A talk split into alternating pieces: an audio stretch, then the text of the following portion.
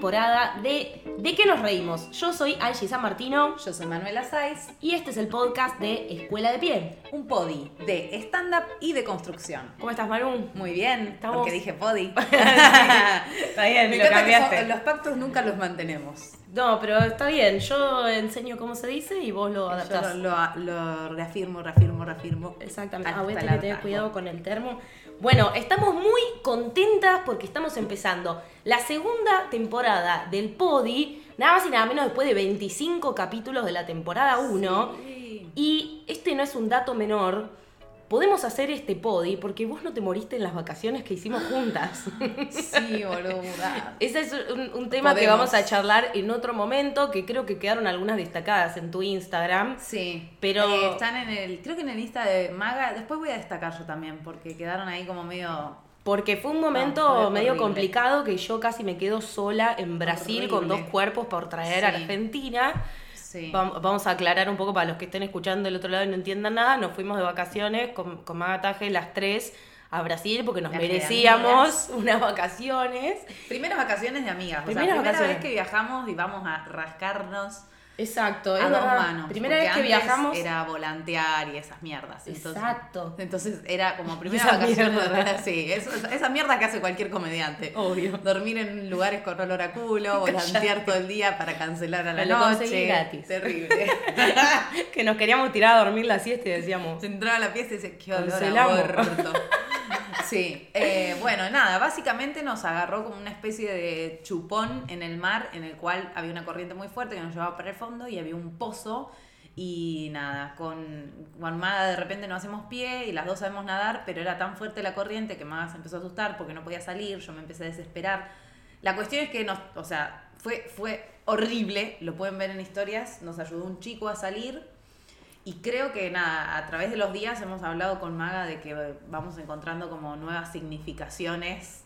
Porque, tipo, y no yo sé, estaba en la playa tomando mate con otros amigos y no me enteré de nada. Horror. No, eso, como que muchas significaciones de. Porque hubo un momento en el que la estaban sacando a ella y ella se dio vuelta y me miró. Y como que hicimos un cruce de miradas de segundos, pero que dijimos un montón de cosas en esa mirada. tipo, Vamos a tener que repetir Podi con Maga post Sí. volver a la vida. Sí, sí, sí, Como Víctor. Sueiro. Pero bueno, más allá de eso, hermosas vacaciones, la hemos pasado genial y realmente hemos extrañado mucho hacer podis, porque la verdad es que grabamos muchos a principio de año y tuvimos que priorizar qué queríamos hacer para segunda mitad del año y lo que hicimos fue el lanzamiento del, Del curso del curso online. que nos llevó mucho tiempo, pero finalmente está ahí disponible para todos. eh, Sí, que estamos chochas, pues se sumaron como más de 100 alumnos nuevos Una que por ahí. No podían venir a, a las clases que damos en Palermo, en, en Buenos Aires, para los que nos están escuchando de otro país. Sí. Y por ahí no pueden venir al presencial, que siempre está mucho más bueno vivirlo presencialmente, pero estamos por mucho lo más menos... buenas nosotras también. Nosotras, en vivo y en directo. somos muy graciosas.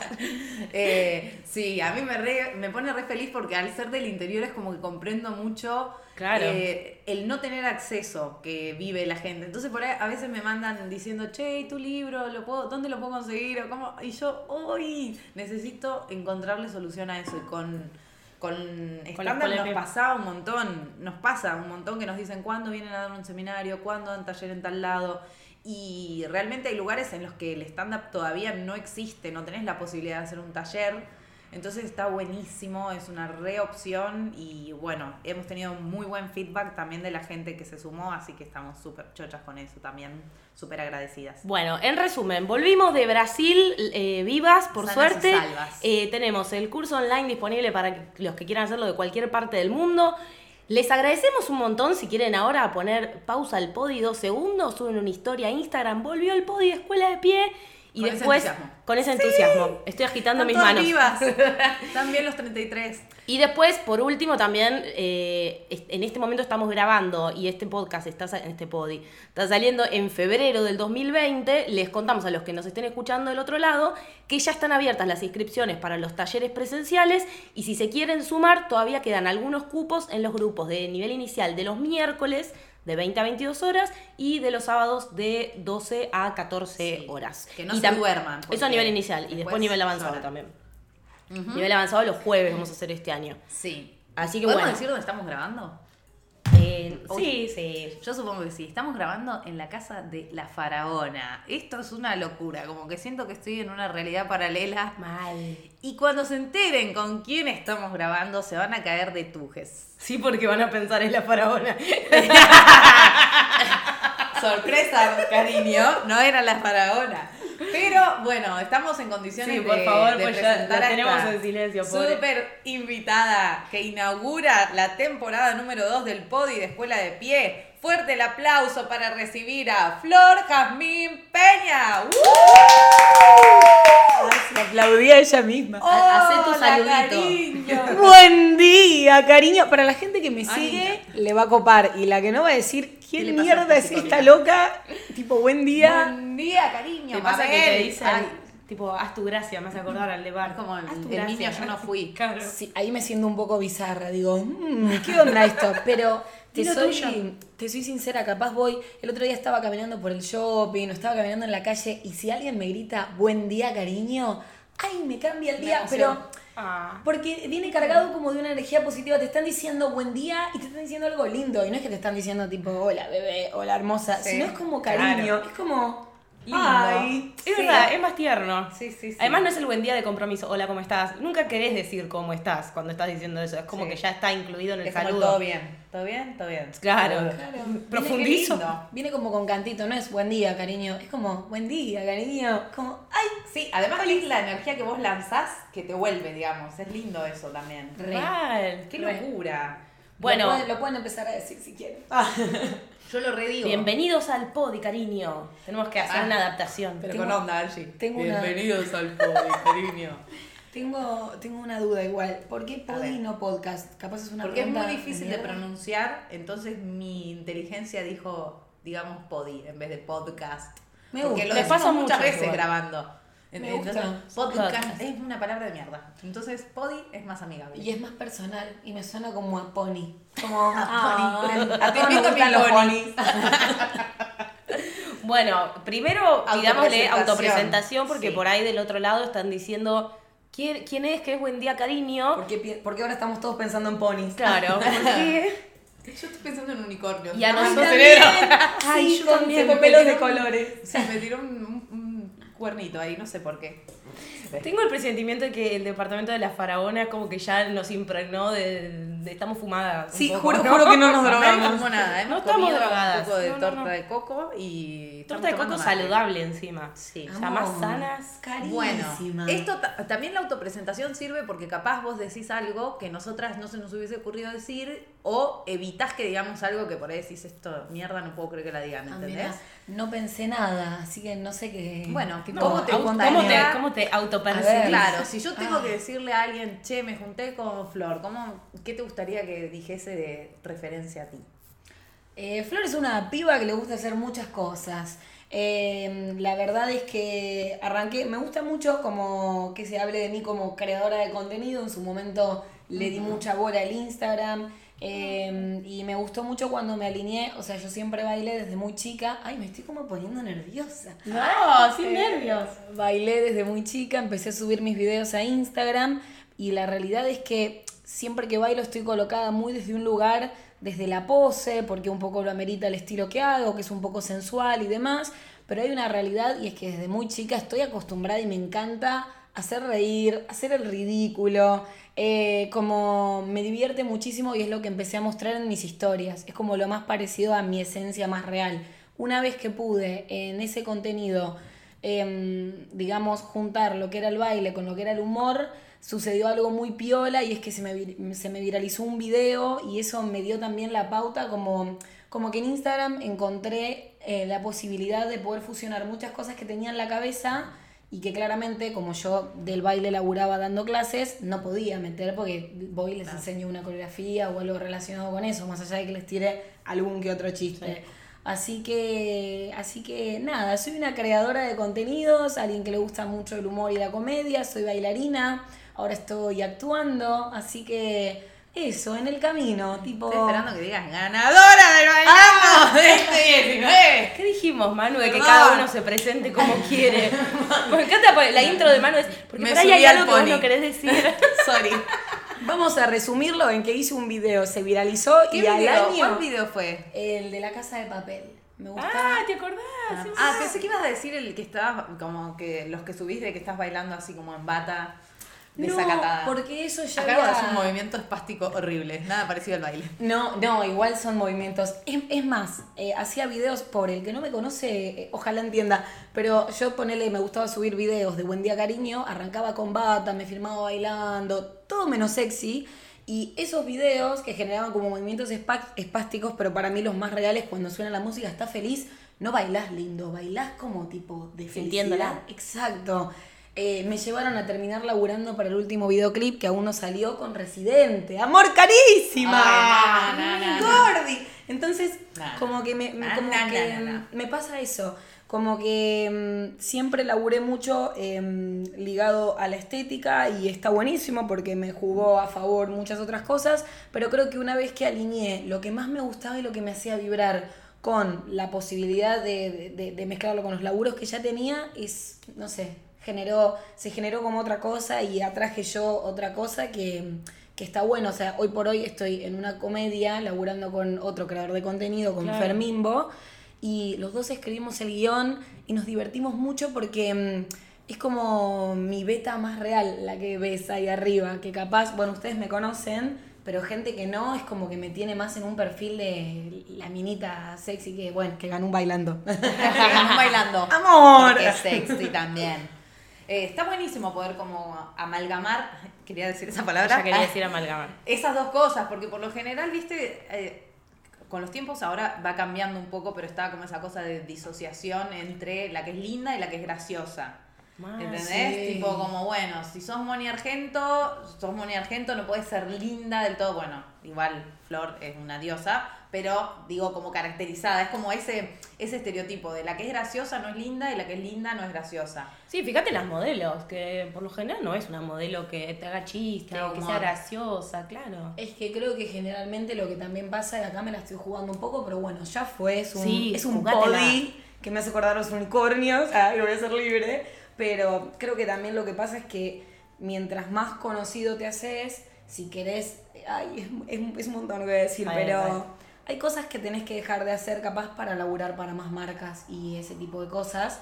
Y es algo con lo que yo creo que hoy por hoy no estoy negociando. Como que mm, ¿Como qué? Por ejemplo, tipo sacarte un co- moco y comértelo en cámara. Ah, re- no, creo re que sea eso a lo que se refiere. Eh, no, como. Sin dar yo- nombres, no, pero- no, no, cero. Yo no, podría. tipo, algo que te pidan que corrijas, como algo que... Mensa- Y Decir, yo creo que no sé. muchas cosas que podés quedar al margen y callarte, eh, si es blanco o negro, y quedar, viste, o sea, a ver, o sea, hmm, arre.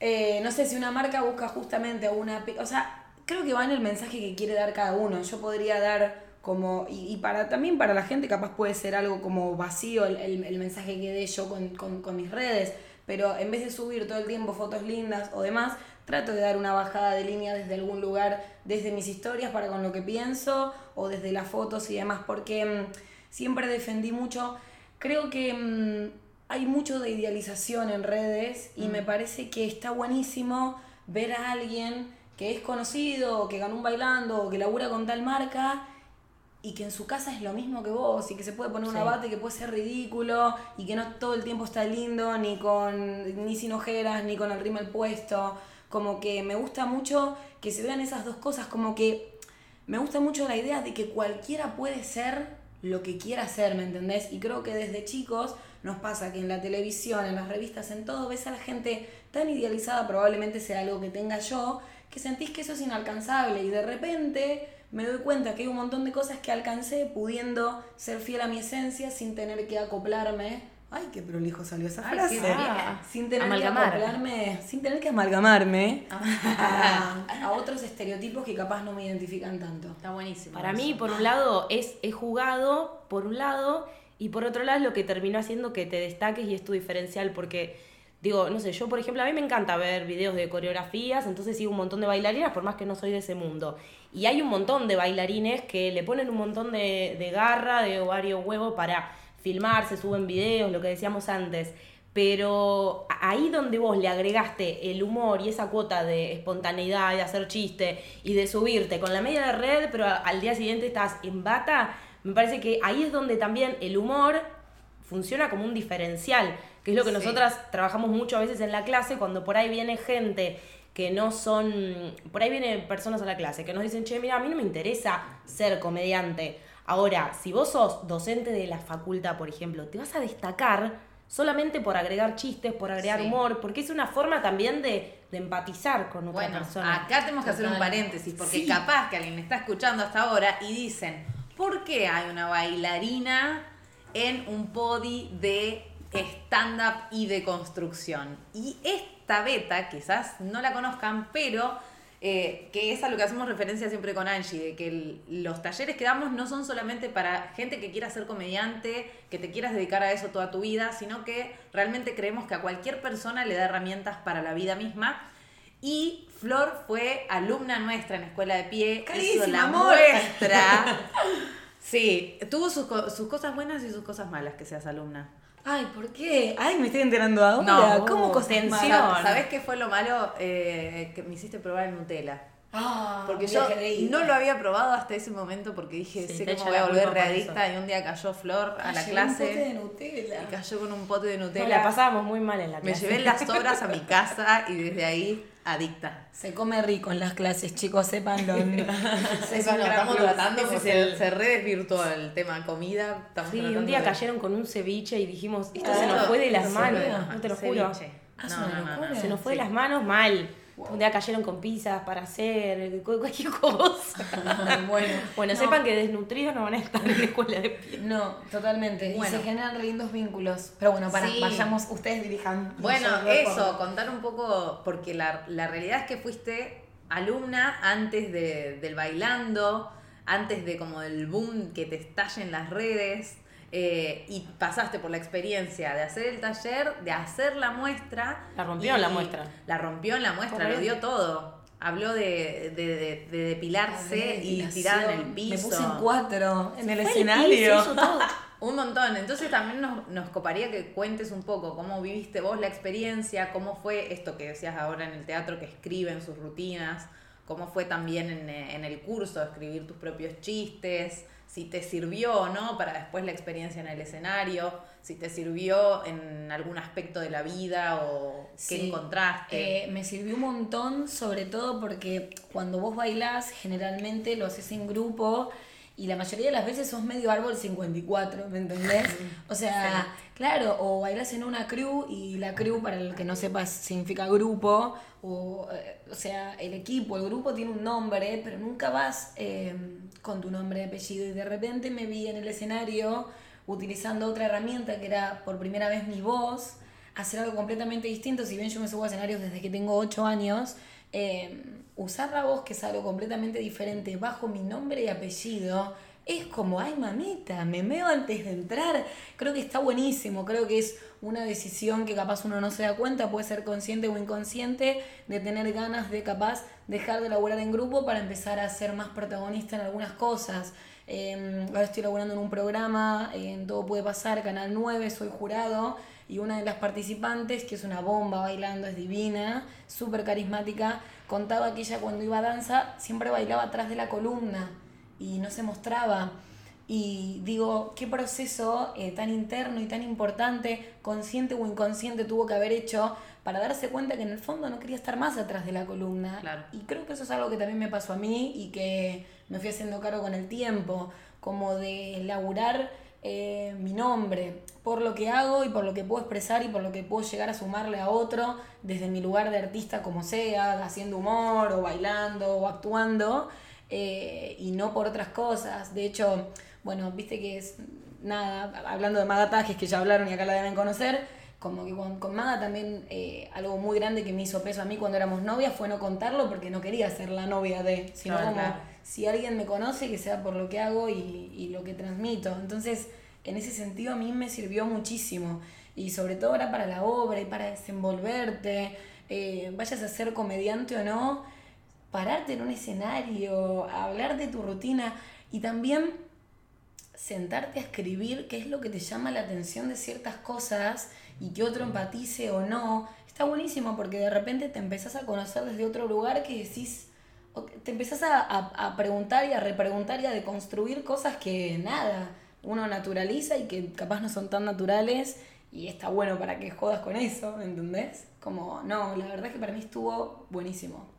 Eh, mal, de hecho, o sea, a futuro, no sé si me imagino haciendo un unipersonal, pero, pero lo aplico un montón, lo aplico en mis historias, aplico la regla de tres, amo los callbacks. ¡Vamos! También te Quedó vimos la bancando- técnica. Bueno, nosotras tenemos que volver a ir a ver la obra porque vimos el estreno. Sí, el estrés. Y- Ahora pero- está mucho mejor. Pero te vimos ahí, Siempre. tipo tirando un chiste y diciendo. eh, que era un chiste de las medias.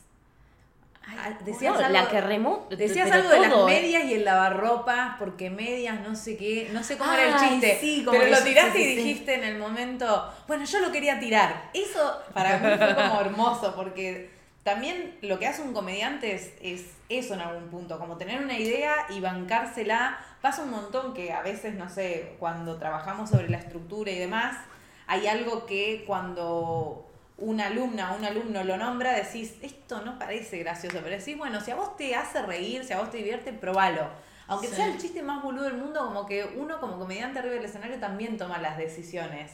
Y mm, Total. fue re lindo verte actuando, porque para mí se notaba como, como La espontaneidad también, pero con estructura. Te la rebancaste improvisando. porque hagamos entre paréntesis, quiero que sepan, fue así, estrenamos una obra por primera vez actuando, solo éramos dos, Fermimbo, otro creador de contenido y yo, y al momento de subir al escenario, a Fer no le anda el micrófono. Sí. Entonces estuve básicamente unos cinco minutos, unos Sí, tres igual, al minutos principio fácil. pensamos que estaba marcado, porque como vos le tirabas chistes a él y Claro. jodías con el público, dijimos, No, chicos. capaz que esto, capaz que esto estaba guionado. Claro. Después cuando lo vimos que él estaba un poco enojado, pobre. Nos dimos cuenta por el enojo de él. Sí. Él Porque estaba la puta madre, micro-". No sé, dijo algo así, vos- ahí dije, ah, Es ya, que no él estás era, preparado. era la primera vez que se subía a un escenario. Claro, la Metropolitan también. Yo- O una de esas, no me acuerdo cuál era. También me sirvió mucho, ahora me estoy acordando, el curso, porque yo, bueno, doy clases, di muchas veces seminarios por el interior del país, afuera del país, el interior de Buenos Aires. Una vez en zona oeste, yo lo que necesito es electricidad porque necesito pasar música y punto, con mi voz y, y la música y la gente, estamos bien. Ah, claro. Se cortó la luz, No, no, no. pero se cortó la luz unos 15, 20 minutos. Se sentaron todos y empecé a hacer un monólogo, tipo, como, eh, como... Excelente. Son, eh, es una herramienta que te sirve mucho para remar situaciones de mierda. Lo- o lo mismo el otro día fui a hacer un evento, iba a dar una clase en la playa, bomba, Mar del Plata, hermoso. La música no funcionaba. Y la gente igual se fue feliz porque agarré el micrófono, empecé a charlar, tiré chistes. Es, es como que de, de momento te ayuda a ponerte, a conducir un evento. Como Claro. te ayudas a, a- a remar situaciones de mierda, sea desde un laburo o hasta una cita o hasta alguien que decís, bueno, no la pegamos tanto, pero me lo, me la quiero coger. Ah, hago chistecitos y lo levanto, no sé. Sí, Como- claramente. Sí, y a perder, bueno, capaz que no sé si vos tenías como miedo a la exposición, pero es algo que pasa mucho en las clases, de que, como de, que lo vemos a través del, del cuatrimestre, que van como perdiendo la vergüenza. Tipo, trabajamos esos ejercicios, no sé si fue tu caso, yo te veo, te percibo como muy desenvuelta y cero vergonzosa, pero Hay algo que me quedó regrabado de las clases, o sea, sí, eh, de hecho tenía compañeros que eran súper, que son esos tipos de compañeros que decís, ¿por qué vino a hacer un, un, tipo un curso así, siendo tan tímido, y que después entendés que es una herramienta, o sea, cómo se va desenvolviendo, cómo lo vas conociendo, cómo entendés también por qué es tan introvertido y está buscando lo contrario, Eh, como así también, nada, no sé si se acuerdan que hubo una clase en la que una alumna hizo, estaba haciendo un chiste alrededor de la idea del, del velorio de su abuela y de Ah, repente se sí. puso a llorar. sí. Eh, Vicky, te queremos. Vicky, que hizo un... Ay, está buenísimo su Hermoso. monólogo. Era muy Sí, graciosa. sí. Y esto Es, es, es. Es, no está- se se es, es, es. Es- Pero, Era la abuela la que no. Pero está buenísimo eso también, como entrar en estados y salir. Que es algo que pasa mucho en las clases, de gente que se larga a llorar, pero es bueno, podemos entrar ahí y podemos salir. Y entender y madurar que a veces es verdad, no podés hacer jodas con cosas que todavía no superaste. Entonces a veces me pasa el momento de ser comunicadora en Instagram, de querer decir algo y capaz estoy jodiendo con algo que a mí me duele y digo, bueno, para, porque también acá le estoy dando, porque cuando uno habla y dice cosas también le da poder al otro a que responda y a que utilice esas cosas a tu favor o a tu contra.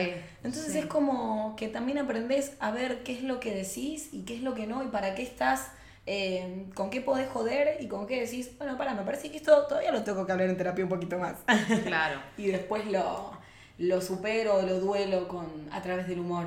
Es una, es una gran manera también de duelar el humor. Sí. Obvio, es una gran palabra. ¿Cómo, duelar. fue duelar? Sí. ¿Cómo, cómo fue no tu te gustó, proceso? Duelar. me parece muy. Me suena muy molar. Espero que exista, no sé, yo la tiré. No sé si existe, existe duelar. Capaz que existe, no sé. Existe, Después existe. tú duelas, yo duelo. Vosotros, Vosotros doláis. dolamos, doláis.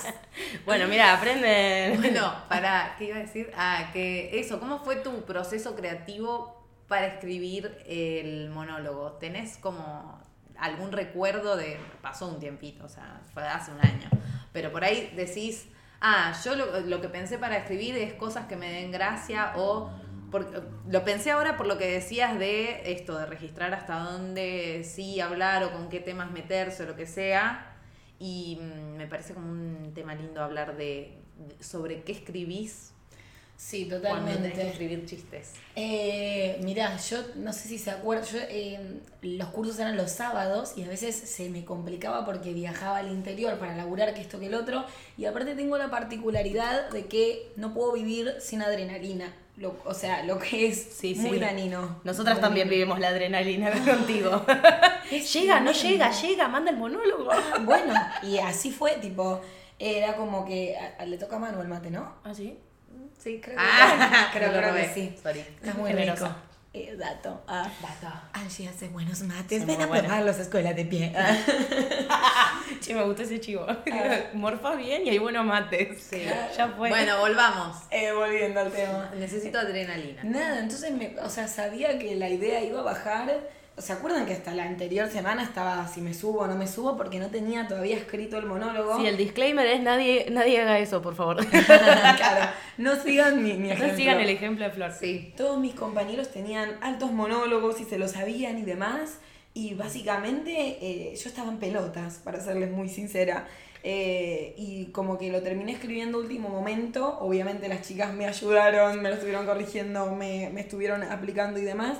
Y fui, mm, fui, a ver, primero hablé como de algo que sufría mucho, que era el transporte público. Yo en ese momento yo era de Lanús y vivía instalada en el departamento del que en ese, de la que en ese momento era mi novia, que ahora está acá a, a dos metros. Es una Em, mezcla este co- Estamos en el pero departamento de la faraona, ventilando. Leyendo en el, en el baño, no sé dónde está. No, está en el cuarto, está en el cuarto. Em, bueno, nada, cuestión, para volviendo al El tema. transporte público. Sí, me pa- vas a tener que editar este body, perdón. Em, blanco. Transporte público. Sí. Eso que- que y me, molestaba mucho público. eso, ¿viste? Entonces era algo que, que era muy... Siempre me llamó mucho la atención una anécdota que tenía sobre las depilaciones, que una mina me había hecho hacer muchas poses extrañas, cual Kama Sutra, para depilarme y fue terrible en Mar del Plata. ¿Viste esas depiladoras de emergencia Sí, sí, sí. que caes? Emergencia. Y decís, ay, me va a hacer mierda, porque aparte no te va a tener de clienta futuros. Sabe Claro, que estás de huevo. turista, le chupas huevo. No le importa a nadie. Eh, entonces, básicamente fue una mezcla entre las cosas que me llamaban la atención y lo que me pasaba. Y joder, yo jodo mucho con Lanús. eh, porque también nada, eso. Me, me encanta que, no sé, tipo, lo hice como que hice todo muy de abajo. Nunca tuve, viste, un familiar que me ayude a. O, un- o una familia de artistas. De hecho, mis viejos se querían matar. Yo les dije, quiero bailar. Me dijeron, bueno, negra, no te vamos a dar un mango. Prefería que me digas que querías ser lesbiana. No, bueno, tampoco. bueno, tenemos que hablar. Aprovechemos el momento. Bueno, pobre, les No, tocaron todas viste- a mis padres. Me llamó la atención que dijiste, me enojaba mucho. Es como siempre eso, escribimos desde algo que nos pasa. Porque lo pregunté porque hay como mucha variedad. Hay gente que escribe desde me causa gracia esto y lo quiero hacer chiste. Pero hay otras personas que escriben desde lo que les enoja, lo que les molesta de la vida o lo que sea. Pero siempre tiene que ser como Algo que te... La construcción del chiste también, porque no es decir, me revienta el transporte público, me rompe las bolas, porque sí, es lo que le pasa a todos, pero sino como buscarle la vuelta humorística. Total, creo que es algo que te genere una emoción y creo que está buenísimo porque indudablemente al escribir el monólogo te tenés que conectar con algo que te haya hecho bien, te haya hecho mal, te haya enojado, te dé bronca, pero es una emoción y ahí ya estás como viajando hacia tu interior. Creo que está buenísimo. Yo me conocí muchísimo a partir de... Porque además yo soy muy extrovertida, pero siempre tomé clases de danza y fue desde otro lugar. Para mí fue muy nuevo. Tipo, capaz desde afuera me ven tipo extrovertida, pero para mí fue como, wow. Que me acuerdo que una de las primeras clases llegué re emocionada al departamento de Maga, para los que no saben, la deben conocer, pero Maga es comediante, entonces ya, ya la tenía clara en el tema y fue como, quiero hacer todos los años cosas nuevas y cursos nuevos y salir de la zona de confort, porque cuando salís de esa zona encontrás un montón de cosas, gente con la que no te hubieras cruzado, Mm. cosas de vos que no sabías, porque claramente estás en un terreno que desconocías, como que para mí fue muy nutritivo, porque además fue mm, salir de la zona de confort justamente. Más allá de que capaz alguien te pueda ver gracioso, te pueda ver esto, no tiene nada que ver. Es otro mundo, otra gente. Conocer gente, viste, que no baile, alguien que no tenga que ver con lo que haces vos. Eh, ay, para mí está buenísimo. No hablas de nosotros, porque yo, yo por lo menos bailo muy bien, tengo, tengo corios en internet. Debemos todo. eso, debemos eso. Ir Ustedes a una tienen que ir a clases mías. Sí, tenemos que ir. Sí, deben, bueno. Pero pasa que hubo un divorcio en el medio del cual nosotras fuimos como, la- Ah. quedamos ahí. Eh, fuimos las Eh, hijas quedamos que muy quedaron entristecidas, no teníamos ni ganas de bailar, mira lo que te digo. Pero ahora que volvió la alegría sin etiquetas, eh, podemos como ir a mover las cachas. Tratemos de no hablar del tema porque queremos que este podi permanezca en el tiempo.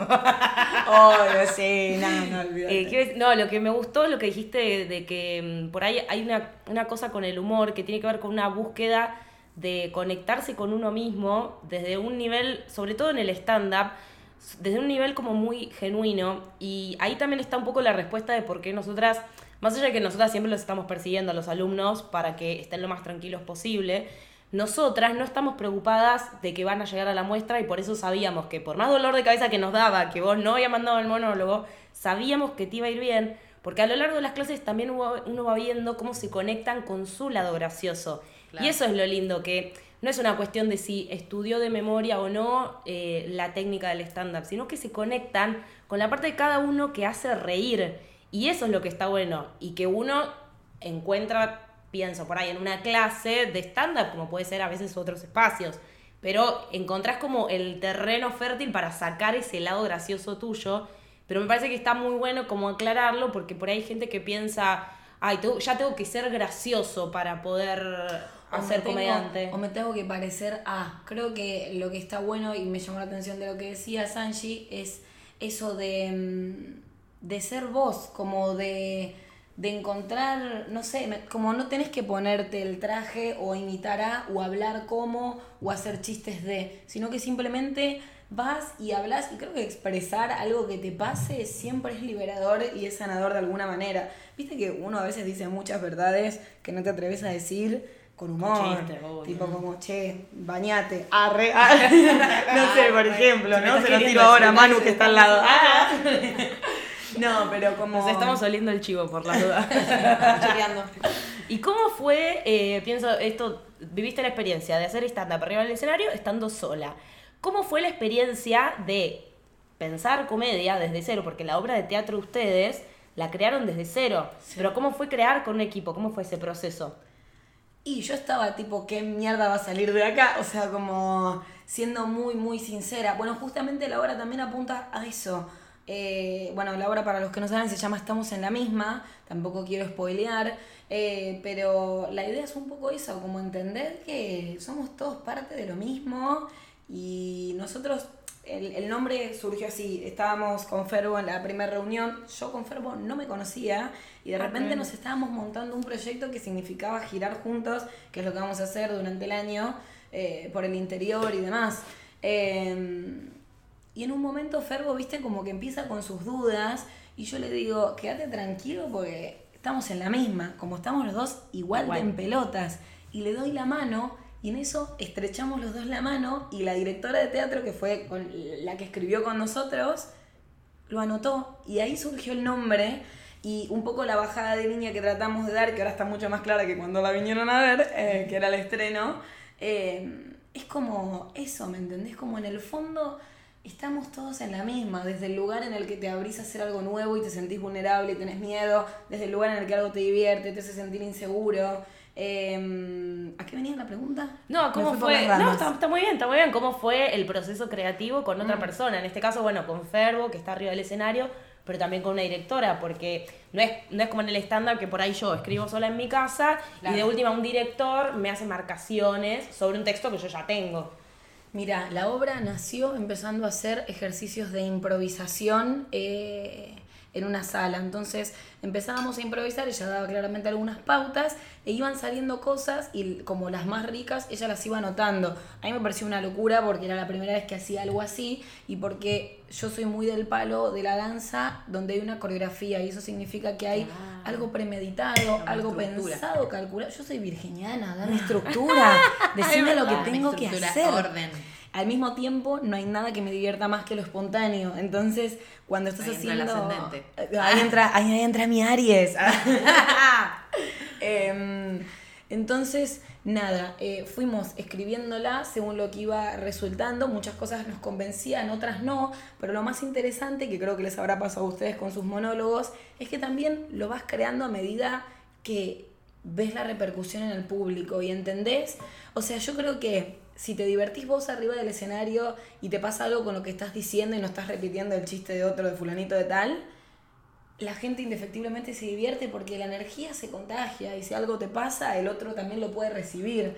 Em, entonces han cambiado muchas cosas de la vez del estreno porque entendimos qué cosas funcionaban y qué cosas no porque capaz las forzábamos, chistes que se agregaron y de hecho ahora con Fer, que no sabemos mucho más la letra que en el estreno, Andan los micrófonos. tenemos, tenemos eh, mucha más chance de improvisar y eso es lo que más nos divierte. Hay una parte, para los que no saben, donde tampoco quiero spoilear, subimos gente del público y ese juego que se genera, vos sabés que hay gente, nosotros hicimos nada más nueve funciones y hay- no, sí, sí, nueve.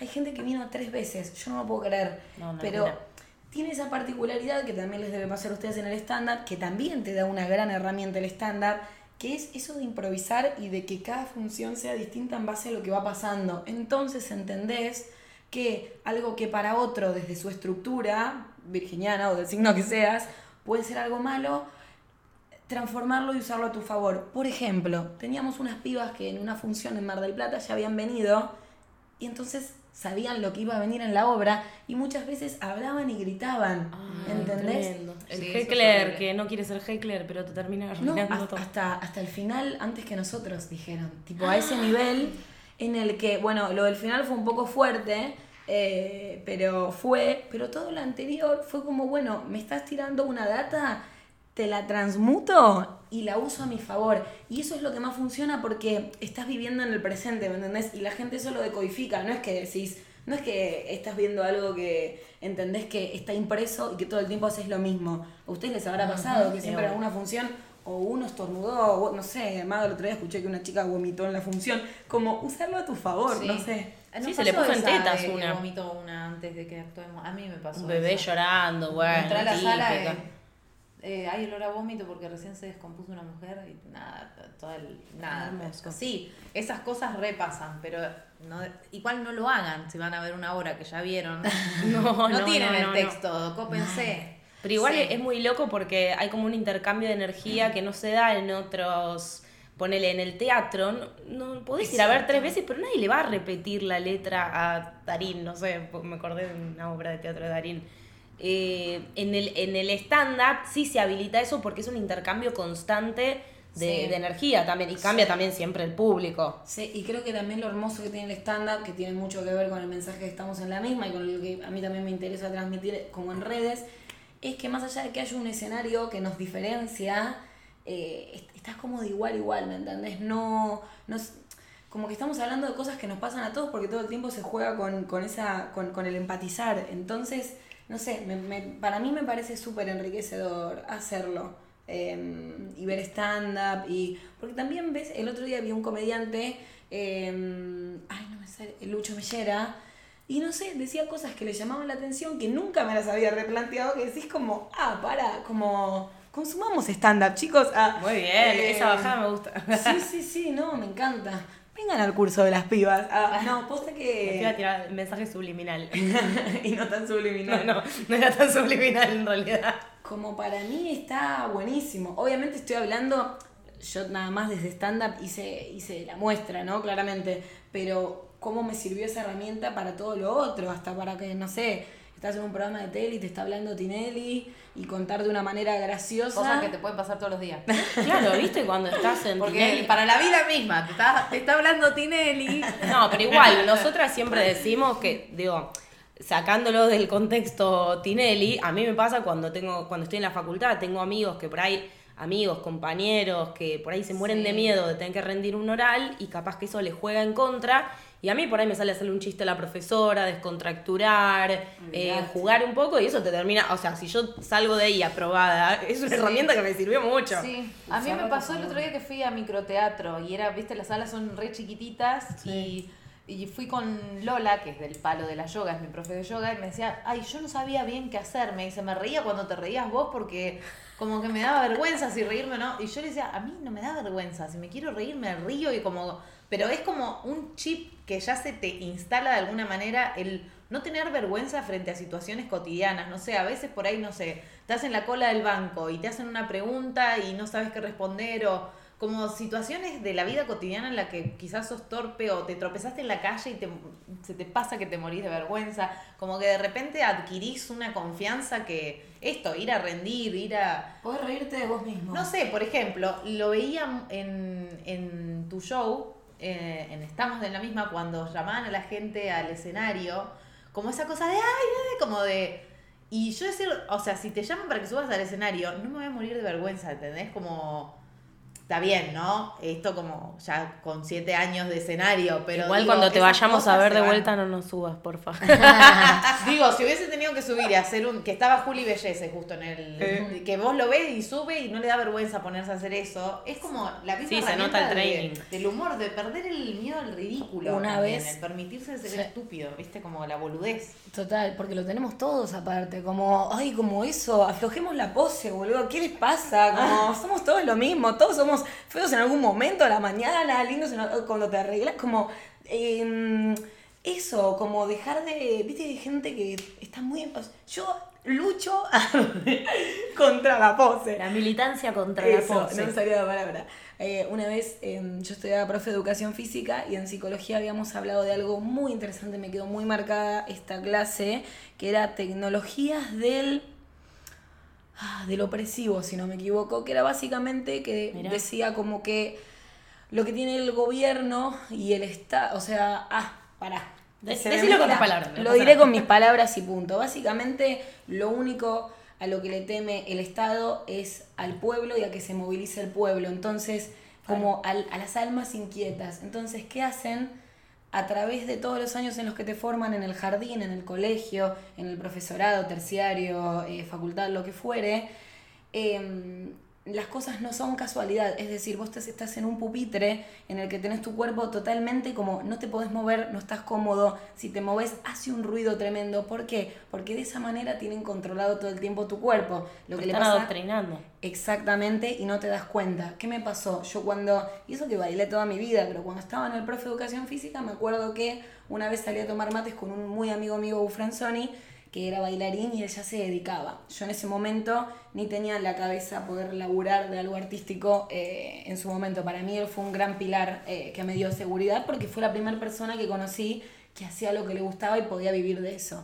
Estábamos tomando mates en Puerto Madero, le hace pasto enorme un espacio gigante. Él estaba con una pierna flexionada, la otra pierna estirada, elongando, estaba muy cómodo. Y yo estaba en una posición de indio que me incomoda, porque a mí sentarme de indio por mi contextura y mis rodillas me es muy incómodo, eh, teniendo todo el espacio del mundo. Entonces, ¿por qué me llamó tanto la atención? Porque entiendo cuando hay gente que nunca hizo algo artístico, eh, como, no sé, un curso de stand-up, clown, baile o lo que fuere, o hasta zumba, que no reconoce su cuerpo. Fíjate que yo no estoy cómoda sentándome de indio y sin embargo, por seguir la pose que tenía otro y por pertenecer lo hacía, ¿entendés? Teniendo un espacio enorme, como ni siquiera sabía reaccionar y ser consciente de mi propio cuerpo. entonces, ahí me va y ahí puedo entender cuando, o sea, en su momento, cuando yo estudiaba el profe y, y no estaba tan conectada conmigo misma, en una obra me daba vergüenza aplaudir, porque significa hacer ruido. Y como generalmente estás acostumbrado a callarte, en el subte te vuelves chiquito, en el tren te vuelves... Entonces, em, creo que pasa mucho eso. Cuando, cuando esta chica te acompañaba, tu profe, no, no sé qué me dijiste, en, microteatro y demás, em, como conectémonos con, con, eso, como seamos libres, ¿me entendés? Yo creo que estamos muy adoctrinados de esa manera de no hagas ruido, no grites, no levantes la voz. Y lo que te hace sentir vivo justamente es todo lo contrario. También no vas a estar gritando todo el día, pero ¿me entendés? Como que creo que pasa un poco por ese lado. Así que sea algo físico o sea algo desde el estándar que capaz tiene más que ver con, bueno, igual que se usa un montón la fisicalidad. Obvio. Pero hay que hacer cosas que te saquen de la zona de confort, porque si no, recorriste esta vida y este cuerpo humano sin haberlo, viste, como sin trascender eso. ¿Y hay algo que, que por ahí se te ocurra que en otro momento no te podías reír de eso y aprendiste a reírte? Eh, y de las cosas que, más me duelen, quizá. Eh, pasa que mm, para mí fue siempre el, humor un mecanismo de. Mm, bueno, un mecanismo de defensa, pero de poder como seguir adelante. Yo tengo una hermana discapacitada que recién este año lo conté y de hecho hace un mes es la primera vez que publiqué una foto porque para mí es el 95% de lo que soy. Entonces es muy fuerte como contar algo. También cuando contás algo le estás dando el poder a la gente de que ese algo lo utilice a tu favor o a tu contra. Y como es algo para mí tan sensible y tan profundo, es como que decís, apa, tipo, lo cuido muchísimo. Y mm, vivimos con mi familia tantas situaciones de frustración y tan difíciles y de diferencia, porque cuando tenés un familiar especial, tu familia entera es especial y tus vivencias son especiales, que si no poníamos humor en el medio, hay un montón de cosas que no la transitas, ¿entendés? Como, no sé, para que la gente se dé una idea, tipo, o sea, mi hermana hace tres días, con 22 años, tomó la bandina. Y mi vieja me lo cuenta y se caga de la risa porque mi hermana después de tomarse la bandina y estar internada terminó pidiendo una cinta adhesiva que quería porque es re caprichosa y esto que el otro y cagarte de la risa de eso y buscarle el humor y capaz si no tenés ese mecanismo o, o esa facilidad de buscarle la vuelta te querés morir y, hace una semana estás pensando, pero si tomó la bandina, después en una escalera se va a caer y como que me parece que el humor es algo que hay que reelaborarlo porque no todo lo que te to o sea, las cosas no las vemos como son, las vemos como somos. Y creo que si tenés esa herramienta que utilizas a tu favor, podés ver la vida mucho más linda que de cualquier otra manera. ¿Entendés? Me esa frase, las cosas las vemos como, como, somos. También pienso un poco en, en, los vínculos que uno va, va creando y los que querés conservar y los que no, porque digo, más allá de que vos podés querer tomar la decisión de decir, che, esto lo quiero contar en Instagram porque es una parte de mi vida, etcétera, también eh, encontrar dónde está el límite de hasta dónde vos podés opinar, hasta dónde mi vínculo es con vos o no, y esto lo pienso en función a que Vos con tu mamá, por ejemplo, eh, tenés ese mecanismo de humor, pero no tenés por qué bancarte un chiste respecto al tema de otra persona. Digo, también como los vínculos... Eh, bueno, y por eso tampoco jodo con eso, pero porque justamente supongo que también me habrá llamado tanto la atención de esa clase donde Vicky se puso a llorar por la abuela, porque, y lo estoy transitando ahora, viste que generalmente lo que nos llama la todos somos espejos y lo que nos llama la atención nos molesta del otro y demás generalmente es algo que nos molesta de nosotros mismos y no nos hacemos cargo y digo, bueno, capaz me llamó tanto la atención y el curso fue hace dos años, si no me equivoco, y no me olvidé porque ella no podía hablar de su abuela, pero yo todavía no puedo jugar con mi hermana, ¿entendés? Eh, como que agarró, la mostré desde un lugar muy de de yo soy su hermana mayor, pero la que me vino a enseñar es ella a mí, ¿me entendés? Eh, más allá de que, bueno, mi hermana tiene muchos problemas para comunicarse y demás, pero mi hermana me hace ser, yo de hecho me dedico a lo que me dedico y vivo el presente y soy con... Yo no, no es que soy feliz porque, uy, gané un bailando, soy bailarina, mirá, nací bastante hegemónica y eso me da otras posibilidades y punto. Soy feliz porque puedo decir todos los días qué hacer, puedo ver, puedo respirar, puedo estar hablando con ustedes y como ojo, no, no, fue, no siempre fue así. Yo en su momento había estudiado una carrera que no me gustaba y de repente mi vida hizo un clic y dije, pará, onda, como entendí todo al revés, ¿entendés? Como si nací con esta salud y con todas estas posibilidades, por lo menos lo intento porque entiendo que es, es, es, como, no sé... Como un superpoder que te tocó, sí. Es como valorar lo que muchos tenemos y no advertimos en, la, en el cotidiano. Es que tengo la carencia, o sea, miro, miro hacia mi derecha y si la veo a mi hermana, veo todo lo que le falta y en vez de estar llorando como hice durante muchos años por todo lo que le falta y no tiene, entiendo que cada uno viene con su dharma y su karma y ya estoy entrando en otra, pero como entender, bueno, ok, esto es lo que tengo, ¿qué hago con lo que tengo? Dejar de mirar lo que no tengo y entender para qué tengo lo que tengo y lo que me tocó. Sí, es un gran momento para recomendar eh, que busquen a Daniel Sloss porque tiene una charla eh, que habla sobre, sí, lo hemos nombrado, pero justo viene muy a tema de sobre qué hacer humor, cómo hacer humor, quién se puede reír de qué, cómo, y está buenísimo. Tiene dos especiales en Netflix que son de comedia y una charla TED en la que profundiza sobre eso, pero de manera más seria. Bueno, creo que estamos para la pregunta ya final, ¿te parece, Angie? Sí. Eh, sí, porque si no yo voy a seguir ventilando toda mi vida, chicos, No, la pregunta final siempre hacemos para cuando vienen, es la primera vez que tenemos a alguien que no se está dedicando 100% al stand-up, pero que sí está vinculada al humor y demás, a, hacer contenidos en redes. Eh, siempre hacemos una pregunta que es por la deconstrucción, que vamos a adaptarla a como a vos te parezca. Siempre eh, preguntamos qué material, qué chiste o, o qué cuestión que hacías antes de una forma te replanteaste o lograste construir. Uy, un montón. Mira, bueno, en la vida misma pasa. Mal. A mí me ayudó mucho, y no es porque estés acá, pero te lo he dicho. Ella, Manu Saiz, ah, tiene una charla TED en YouTube que se llama ¿De qué nos reímos cuando nos reímos? Que a mí me hizo replantearme una bocha de cosas. Eh, y de dejar de reírme de cosas que ya no. Al igual que mi mamá, no sé, yo, por ejemplo, hoy por hoy ni siquiera me gustaría ponerme la etiqueta de bisexual. La, verdad es que no me gustan las etiquetas, pero no sé, me gustan los hombres, me gustan las mujeres, me determino libre y punto. Y cuando le conté a mi mamá, che, me enamoré de una mujer, claro, ella empezó a, no sé, los chistes que hacía mi tío, que es una persona homofóbica y demás, a dejar de reírse, como empezar a ser consciente de que te reís cuando te reís. Y por ejemplo, te voy a decir algo que me pasó hace dos días. Yo creo que uno Em, cuando estás entre conocidos puedes hacer ciertos chistes. Yo a mí me gusta mucho a veces el humor negro y joder y demás. Eh, bueno, no mucho con las discapacidades, entendemos como que toca otras fibras, pero, por ejemplo, ¿no? Es muy fuerte lo que voy a contar, pero es muy sincero y ya fue, lo dejo en este podi.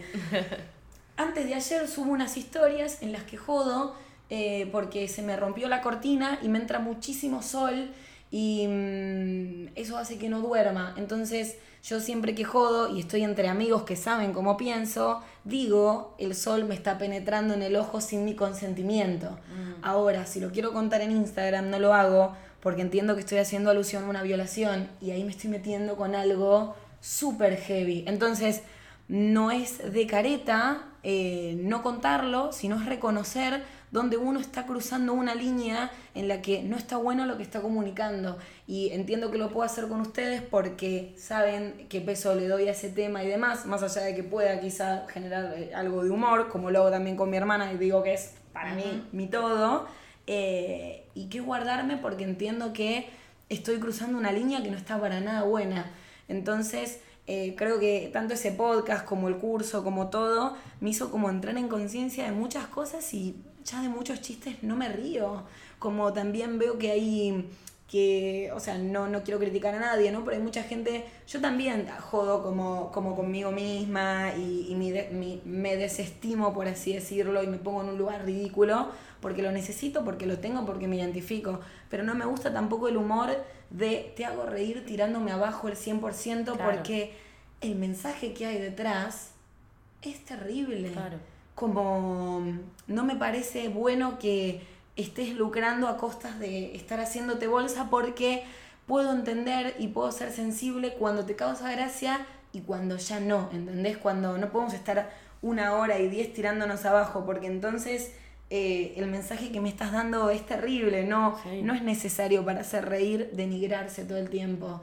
Como em, cuando hagamos chistes también laburemos y, fijémonos esto de, del amor propio que es tan importante porque es la base para todo lo que vas a traer y para todo lo que vas a poder exigir el día de mañana. Oh, re intensa alumna. Sí, ah. pensaba esto de la energía que tienen los pensamientos y las palabras. Entonces, si todo el tiempo uno está repitiendo el 100%, y es algo que es un gran aprendizaje mío, es un gran aprendizaje mío, que me vivía quejando, ahora el 80% de las veces me quejo nada más.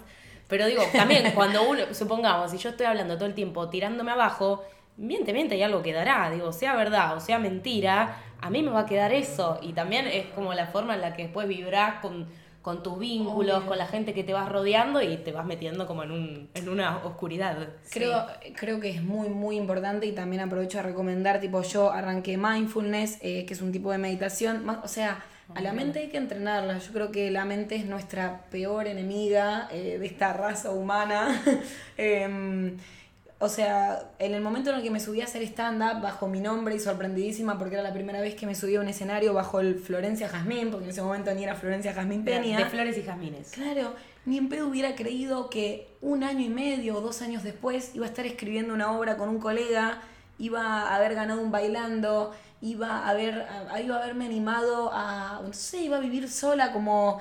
Em, a lo que voy con esto es, hay muchas de las, o sea, como es muy importante eh, adiestrar a la mente para que juegue a tu favor, porque mm, realmente las cosas te van a llegar cuando te creas merecedor de ellas. Y ojo, eh, que hay un montón de inseguridades que todavía sigo laburando, pero hay que creérsela para que eso llegue. No hay nada que, por eso estamos en la misma y el demás Em, venimos todos del mismo lugar, vamos todos al mismo lugar, entonces bajémosle la idealización a colegas y a todo, porque esa idealización que nos metemos a nosotros mismos, que no es responsable el otro, sino uno, hace que nos alejemos más del objetivo al que queremos ir. Me encantó. Tremendo, tremendo. Yo creo que con esto cerramos. Sí, lo único que quiero destacar es que quizás eh, cuando entraste al bailando, supongo que habrás tenido algún prejuicio por lo que significa ese nivel de exposición. Y pienso que también dentro del mundo artístico, bueno, voy a hablar del mundo artístico que, conozco, hay mucho prejuicio con ese tipo de programa, en particular el de Tinelli. Y yo soy de las que piensa que, mm, que si bien hay determinados sistemas que reproducen estereotipos que no están buenos y que son muy dañinos, como por ejemplo ese tipo de programa, también hay algo que, digo, las cosas que criticamos las miramos desde afuera y señalamos con el dedo, o eh, empezamos a hacer una grieta y rompemos desde adentro. Entonces el hecho de que alguien como vos esté en un programa como eso, para mí, eh, lejos de ser como una, una cosa chocante o contradictoria, lo celebro y celebro que haya tenido ese, ese éxito como para que llegues a la final, porque quiere decir, supongo que es muy claro, ¿no? Como si llegas a la final porque te compra la gente y porque te compra esa energía. No miro el programa y el día de la final estaba volviendo en bicicleta a mi casa y lo puse en vivo desde YouTube y cuando ganaste grité. Dije, ah, sí, y escuché en el departamento gente gritando. Es como hermoso, la verdad. Lo que fue también hermoso, eh, haberlo transitado, o sea, fue muy espontáneo lo que nosotros hicimos. En ningún momento fingimos nada. Y creo, así como de que nos reímos cuando nos reímos, que, o sea, creo que no ganó eh, Nico Quiato y Flor Jazmín Peña, sino que ganó el mensaje que pudimos dar a través de todo el programa, que fue eh, mostrar que hay sexualidades distintas, porque creo que es la primera vez que se ve a una mujer.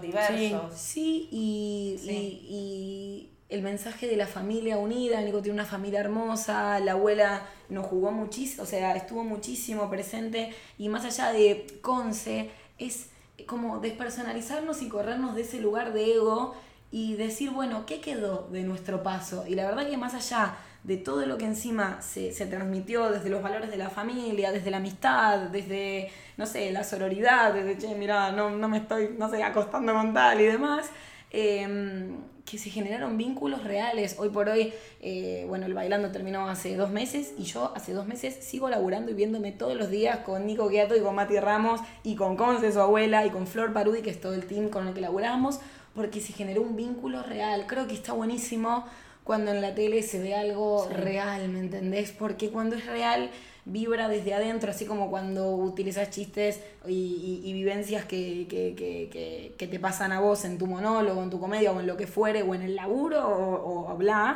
porque ahí resuena y vibra otra cosa. Entonces, nada, estoy contenta con eso, como de poder correrme de ese lugar y de poder ver lo que quedó. Como que también yo pude, primero que pude siempre seguir siendo yo, y segundo que también pude mostrar ese costado de, soy una piba que, la, o sea, esto no lo conté, pero yo hasta bailé en los 15 de la hija de Tinelli, como No, realmente... ¿En serio? Sí, ¿Qué remé un- flash? Sí, o sea, Ahora pero... sale una nota. Flor bailó en los 15. ¡Ay, me muero! No, pero lo que quiero decir con El árbol eso- 54. claro, el árbol 54, sí, totalmente, olvidate. Pero a lo que voy es como esa inquietud, no era mi sueño llegar al bailando, siempre mi sueño fue poder laburar de lo que me gusta hacer y vivir de manera apasionada, sea lo que sea, sea, no sé, de la comedia, desde el humor, desde modelo, desde lo que fuere. Y, y cuánto uno remó y cuántas cosas hizo eh, y poder mostrarlo. Yo fui tres veces al casting, lo conté, nunca me eligieron y el año que fue el año pasado que dije, no, ni mierda, ¿para qué voy a ir? Que lo dije así en vivo, tipo, Excelente. eh, ¿para qué voy a ir? Me termina eligiendo, esto para el que no sabe, a mí me, llevó, o sea, me sugirió mi compañero y obviamente desde la producción le dijeron, mirá, no querés estar con esta bailarina, con unas bombas que ya habían bailado, potras divinas, todas tenían unas tetas divinas que yo no tengo. Y sin embargo el chabón sin conocerme se la jugó porque seguramente habrá visto algo justamente real en mí eh, que le llamó la atención. Entonces como eso, como aprendamos a, a ver qué hay adentro nuestro y, y dejar de ver qué podemos agarrar del otro porque queda bien y a conectarnos y a sacarle luz, lustre y humor a, a eso que hay adentro y que te hace vos. Me encantó. Bueno. Es que eres. Te vamos a invitar nuevamente, pues siempre Sí. nos quedan cosas para charlar, pero estamos muy, muy, muy contentos de que haya sido parte de el primer episodio, la segunda Primer temporada. episodio, cariño. Ay, Carísima, amor. Cariño. No, yo también, sí re contenta. Me Te gustó. queremos, te Ay, agradecemos. y somos muy felices por vos. Bueno, y al resto los vemos eh, la próxima. No, no, no, no nos vemos nada, porque esto es audio. Nos oímos. Nos oímos en el podio de la semana que viene. Acuérdense que toda la información está en escuela de Mi nombre es Angie San Martino. Yo soy Manuela Sáenz. Y esto fue De qué nos reímos. Chau, chau. Gracias por escuchar nuestro podi. Si te gustó, nos sirve muchísimo que lo compartas en redes sociales y le pongas 5 estrellas. Si querés información sobre los talleres online o presenciales, entra a escueladepiestanda.com o escribinos a hola arroba escueladepiestanda.com. Este programa lo grabamos en Lucita Radio. Si querés grabar tu propio podcast o dictar un taller, te recomendamos este espacio enormemente. Podés buscar información en luciteradio.com.ar.